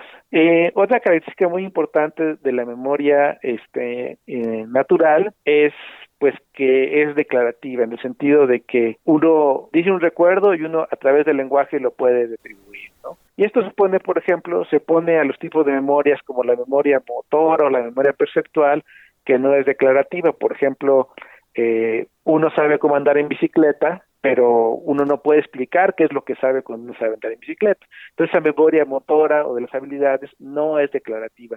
En cambio, la memoria eh, que tiene que ver directamente con el lenguaje, pues sí es declarativa porque yo a través del lenguaje le expreso a alguien algún concepto y esa persona lo guarda en su memoria y después lo puede retribuir. Entonces por eso decimos que es declarativa. Y también eh, la memoria humana es constructiva en el sentido de que cuando uno registra un recuerdo, lo retribuye posteriormente, pero no lo retribuye exactamente igual, sino lo atribuye como una reconstrucción que se hace posteriormente por, por muchas razones. Entonces, esa en memorias ordinarias de computadoras digitales, el recuerdo es como fotográfico, es como una fotografía en un cajón.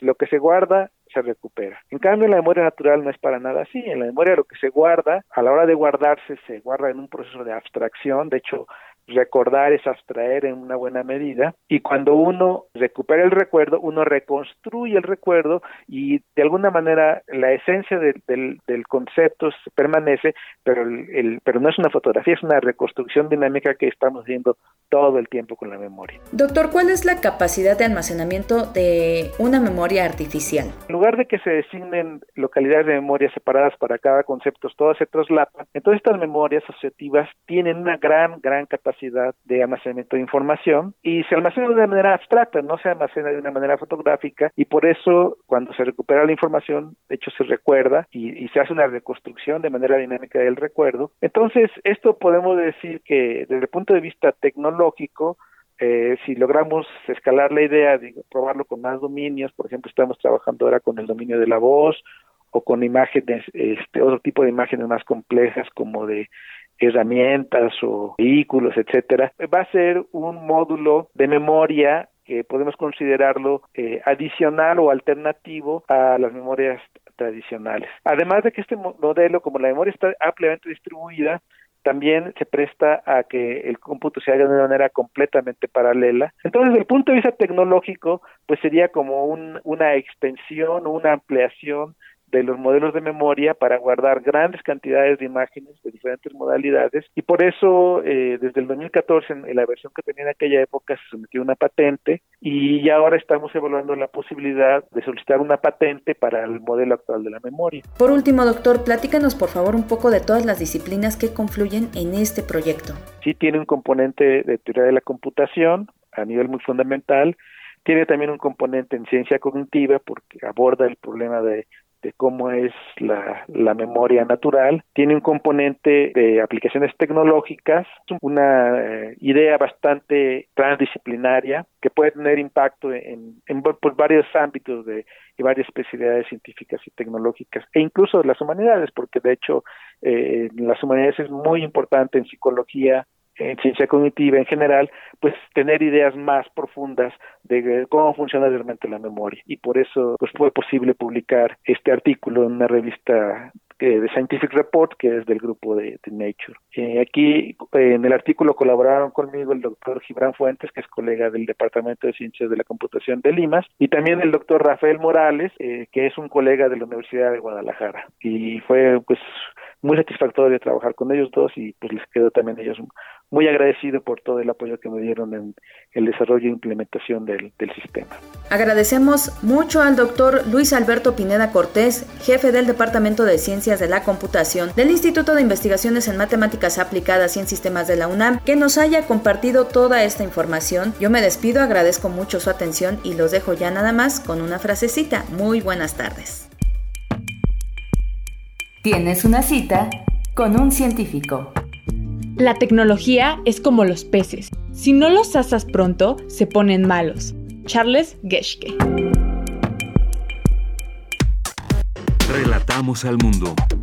Relatamos al mundo.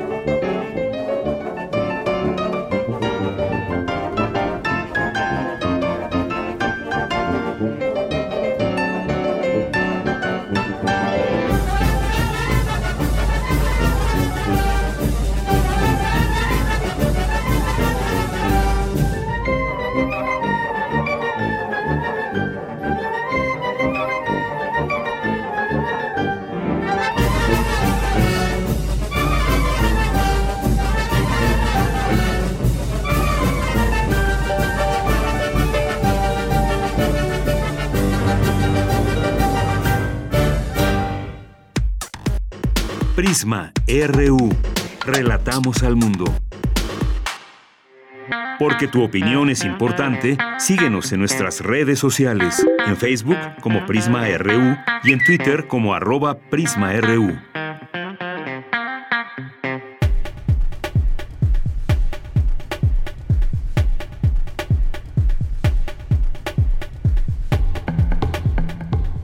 Alberto Vital, novelista y profesor de la UNAM, nos habló de su libro Trampas, Tentaciones, una historia de ficción basada en una realidad, la necesidad de forjar nuevos líderes.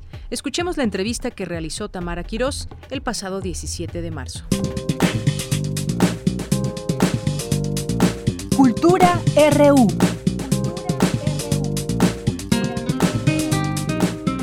Deyanira, como siempre es un gusto saludar al auditorio de Prisma RU, gracias a los que siguen nuestra transmisión a través de las frecuencias de radio UNAM.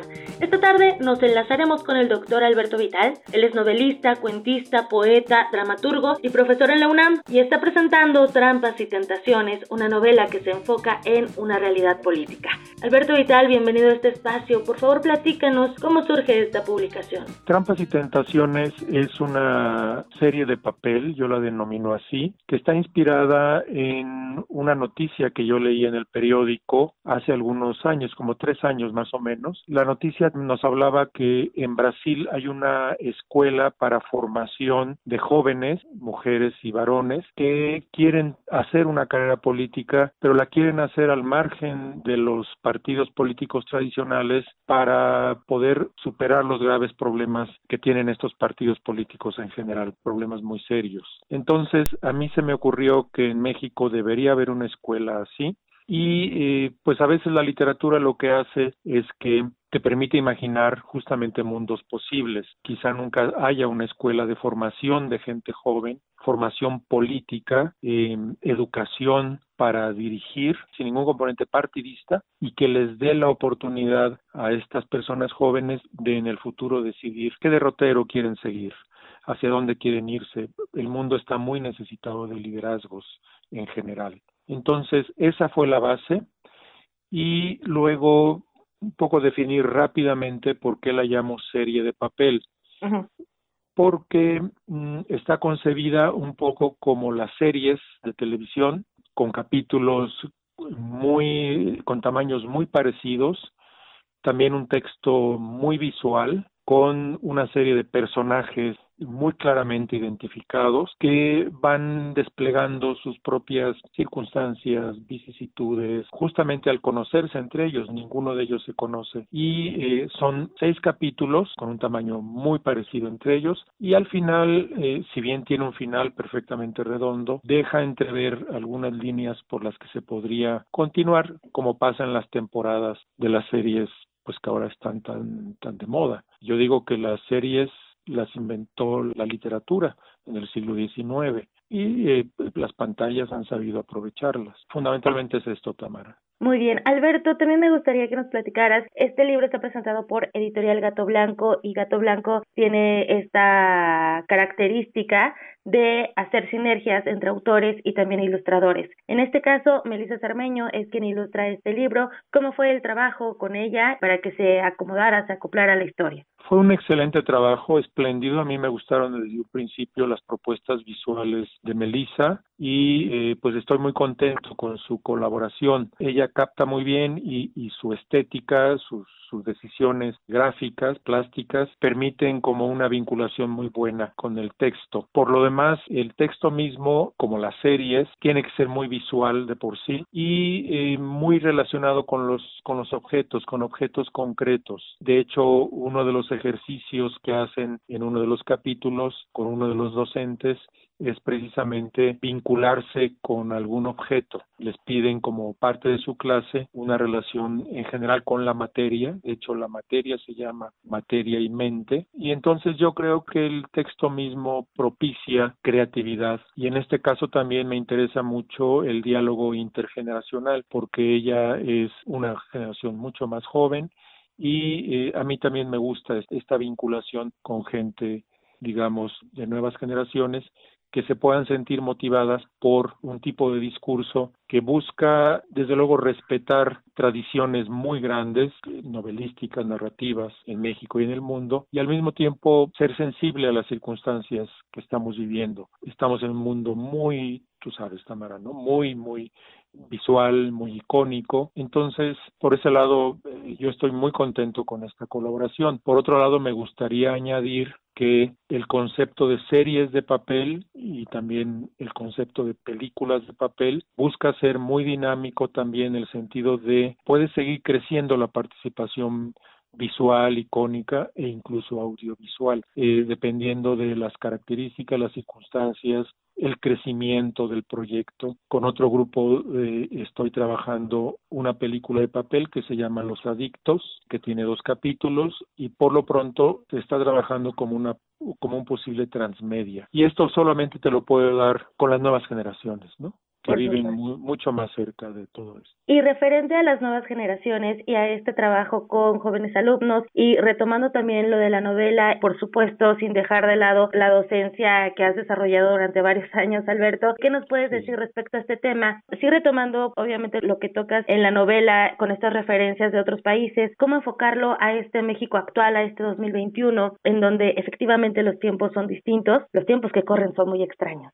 Sí, es verdad. Pues una de las cosas es que indudablemente las series que estamos consumiendo eh, en su mayoría vienen del mundo anglosajón, que tiene una larga tradición que yo sinceramente remitiría hasta Shakespeare, por lo menos, que yo, al que yo defino como el primer cineasta de todos los tiempos. Entonces, el mundo anglosajón se beneficia mucho de una tradición muy rica, por lo demás el mundo hispánico también la tiene. Lo que también beneficia mucho a los anglosajones es que tiene un mercado muy amplio, han sabido explotarlo, invierten, también es una cuestión económica, invierten pues oportunamente en diversos mercados y pues hay un hay una búsqueda hay una expansión de sus lo voy a decir muy técnicamente, sus productos. Entonces, a mí me gustaría mucho poner un granito de arena en lo que se refiere a, digamos, en el mundo hispánico, donde también tenemos una producción de series, pero yo creo que puede crecer como para ponerse al parejo con la producción en otros países. Y además en este contexto, en efecto, estos tiempos tan extraños que tú mencionas, de pronto el, el papel y las circunstancias en las que tenemos que producir series, eh, el papel puede ser una solución, digamos, coyuntural, si se quiere, momentánea, pero también ajustada a las circunstancias económicas que vivimos. Yo creo que todo el mundo quisiera hacer, no, sé si todo el mundo, pero mucha gente quisiera hacer una serie, vivir una serie o una película. Y las circunstancias diversas, desde económicas hasta de pandemia, lo que sea, eh, disminuyen mucho estas posibilidades. Por eso a mí me interesa mucho trabajar en equipo, lo que el editorial Gato Blanco me ha permitido, por esto que tú dices, y también trabajar con el equipo de Máquina Negra, que es el equipo de películas de papel, para, con las circunstancias en las que vivamos, poder hacer algo. Lo que tienen series de papel y películas de papel es que se pueden hacer con las circunstancias que se estén viviendo. Muy bien, y veo que con, con esta primera película de papel se puede acceder a través de un código QR, o sea, también haciendo el uso de tecnología. Exactamente. Exactamente, y también, bueno, eh, pues nuestra universidad nos da la oportunidad también de innovar tecnológicamente y entonces en los libros que estamos haciendo también está este proyecto de QR que tiene posibilidades didácticas, pero también creativas enormes, enormes. Y los transmedia, por otra parte, me dicen que, por ejemplo, en Colombia, en Chile, allá licenciaturas en este tema, yo apenas lo estoy explorando, pero me parece que es muy, muy interesante desde el punto de vista didáctico. Tecnología y enseñanza hoy más que nunca van de la mano. Y vuelvo al principio, Trampas y Tentaciones es finalmente una experiencia de una escuela, que es algo que en México relativamente poco se ha explorado. Simplemente pensemos en el éxito de Harry Potter, por ejemplo. ¿Por qué es un éxito Harry Potter? Porque combina dos elementos que en la vida real están separados, pero en la imaginación no. Una escuela, la vida de una escuela, y la magia, simplemente, ¿no? Tradición, detrás de la magia también hay tradiciones eh, digamos, míticas, anímicas, en fin, muy profundas, ¿no? Y eso el mundo anglosajón lo ha explotado muy bien. Por ejemplo, la Guerra de las Galaxias tiene mucho de recuperación de aspectos que Freud y otras grandes figuras habían estudiado. Pero vuelvo a lo que comentaba hace rato, como que en México nos falta explorar las posibilidades estéticas de una escuela, lo que los anglosajones tienen muy bien manejado. Excelente, Alberto. Y bueno, para la gente que nos escucha y que se quiera acercar a este trabajo, ¿a partir de cuándo estará disponible? ¿Cuáles son las vías para tener acceso a él? Fundamentalmente es a través de plataformas, es decir, el libro va a estar el 19 de marzo, estará ya listo, entonces me parece que es ya inminente su salida en librerías bajo las circunstancias que estamos viviendo y para eso también buscarlo a través de la, de la editorial Gato Blanco para la compra en línea, ¿no? como estamos comprando casi todo hoy en día, pero también en librerías va a estar. Claro. Alberto Vital, siempre es un gusto escucharte en estos micrófonos de Radio UNAM. Eh, siempre hay, hay muchas aristas que nos puedes brindar. De verdad, muchísimas gracias por tomar la llamada para platicarnos acerca de trampas y tentaciones. Muchísimas gracias, Tamara. Siempre es un gusto y cuentas conmigo. Igualmente, muchísimas gracias. Hasta luego. Hasta luego. Él fue el doctor Alberto Vital, autor de Trampas y Tentaciones, editado por Gato Blanco. Si quieren conocer más, sigan las redes de la editorial y las nuestras. Estamos en Twitter como arroba prisma.ru. A mí me encuentran en arroba tamaraquiros-m. Les deseo que tengan una excelente tarde. Hasta mañana.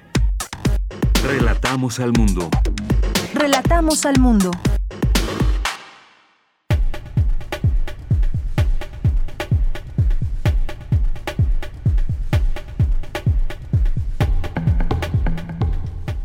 Gracias por su atención. Estuvimos con ustedes, todo el equipo de Prisma RU. Gracias por estar sintonizándonos todos los días de lunes a viernes de 1 a 3 de la tarde en estas frecuencias de Radio UNAM. A nombre de todo este gran equipo, soy de Yanira Morán. Que pase muy buena tarde y que tengan muy buen provecho.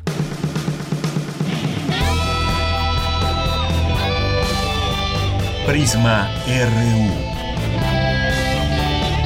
Relatamos al mundo.